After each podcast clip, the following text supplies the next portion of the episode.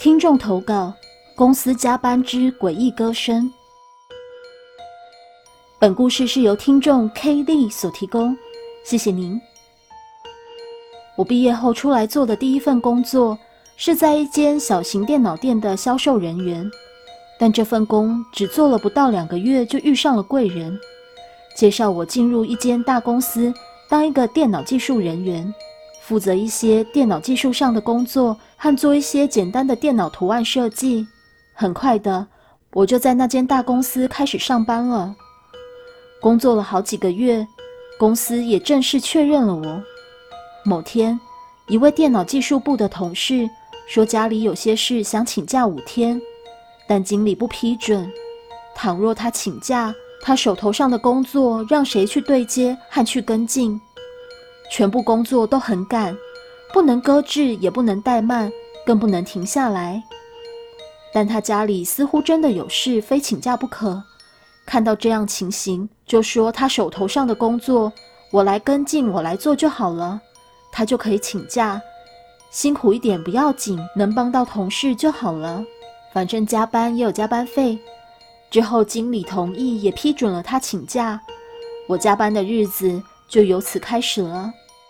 第一天加班的星期一下午五点，大伙儿都下班，纷纷的离开办公室。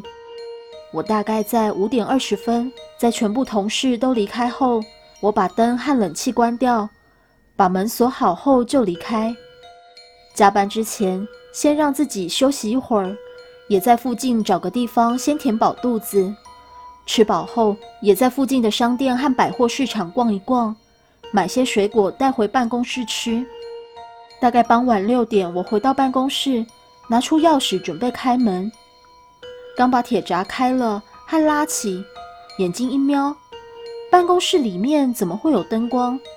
我百分百确定自己刚才离开的时候，电灯和冷气都关完。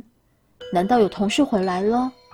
我准备要登入和打开公司玻璃门的电子保全密码锁，这密码锁可以用密码打开，也可以直接用保全实卡。可是，当我看一看隔壁的小屏幕显示，刚才最后登出和关门的时间是我离开和锁门的时间，下午五点二十四分之后再没有登入过。意思是说，根本没有人回来和进去。那里面的灯是谁打开的？难道办公室的灯是有设定计时器吗？傍晚六点电灯会自动打开吗？我当时是想到这个可能性。因为我家外面的灯是我父亲设计了这样的计时器，即使晚上还没有人回到家或者去旅行，傍晚六点灯会自动亮起的，早上六点就会自动关闭。但问题是，办公室的电灯为何自动开启？要开灯来照什么呢？我是在想了一会儿，但还是拿出了保全时卡，打开了保全电子锁。打开玻璃门之后。便把铁闸拉下来后上锁，然后玻璃门也自动上锁了。我确定安全后，就算有贼也进不来。之后我直接走进办公室房间，因为我们电脑科技部门都有自己的工作室房间。把电灯和冷气打开后，就准备工作。工作之前，我从抽屉里拿出自己最爱听的歌曲 CD，便拿到 CD 机去播放。那是老板准备的小型 Sony Mini Combo 音响组合，可以播放卡带或 CD 的。那个年代是用卡带播放音乐的。平时工作时可以听下音乐或听广播电台，一边听音乐一边工作，还蛮轻松，也很舒服。接下来我把电脑打开就开始工作了，先做一些图案设计。不知不觉抬头看一看墙壁的时钟。已经大概是九点四十分了，夜深人静，我也有些累了，但还是要继续工作。伸一伸懒腰，伸展一下手脚，然后又继续工作。在伸展手脚的当儿，眼睛瞄到房间里其中一位同事的椅子突然在移动。冷气的风不可能把椅子吹得动吧？冷气只是冷而已，不是大风啊！就算开得再大。椅子应该全部都被吹得移动才对，为何只有那张椅子在动呢？还是我太累了，眼花看错了，没去管那么多，继续做着图案设计，嘴里跟着音乐哼着歌曲。突然间，我听到外面好像有人在说话的声音，我立刻拿起音响遥控器，把音响的音乐暂停，再仔细听听。外面突然传来一把男生清唱乐曲的声音，唱着“缥缈间往事如梦情难认，百劫重逢你缘何埋旧信啊？夫妻断了情啊，鸳鸯已定啊，烽烟已尽。”我偷偷相视未吐，真情令我惊。这乐曲是多年前我加入越剧社，经常和前辈们一起练唱乐曲和演越剧，才知道这首乐曲叫做《帝女花之安玉》，是帝女花折子戏的其中一部分。现在我能把歌词写得出来，当时在公司突然听到这样乐曲清唱，简直吓个半死。而且是唱得很凄惨，还有些回音，像是在礼堂里面唱一样，超恐怖的。我当时在发抖，但那个清唱的声音依然在唱。我发着抖，慢慢走到房间门，慢慢打开房间门，往外看下外面，一个人也没有。但那个唱乐曲的声音还在，歌声是从哪里传过来的？我完全捉不到歌声的方向，左边又不是。右边又不是，我从工作室房间的门口出来，眼前是接待处柜台和客户大厅，左转就是走廊。走廊的左边是三个部门经理和老板的房间，右边是行政部门和会计部门的办公室房间和会议厅。走廊的最里面是储物室、厨房和洗手间。我们的公司是三个单位的电位合并为一。因此，空间非常大。我从自己的房间出来，看到了接待处是没有人。望过去，走廊那边是非常昏暗的，因为没有开灯。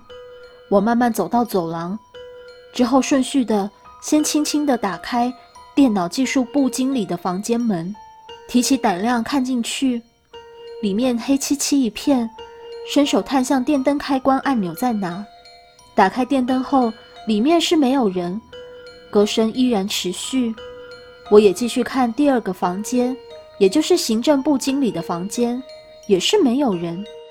接着走到第三间的房间，是会计部经理的房间。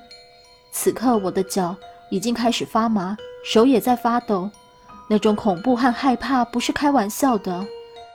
慢慢打开会计部经理的房间门，一样的，慢慢的伸手进去摸下电灯开关按钮。奇怪，这次怎么摸不到电灯开关按钮？难道这间房间的设计跟其他的房间是不一样的？没办法，唯有继续伸手进去摸索。突然，我感觉到突然有一只冰冷的手捉住了我的手，我极度恐慌，一边尖叫一边拼命挣扎，把手拉出来。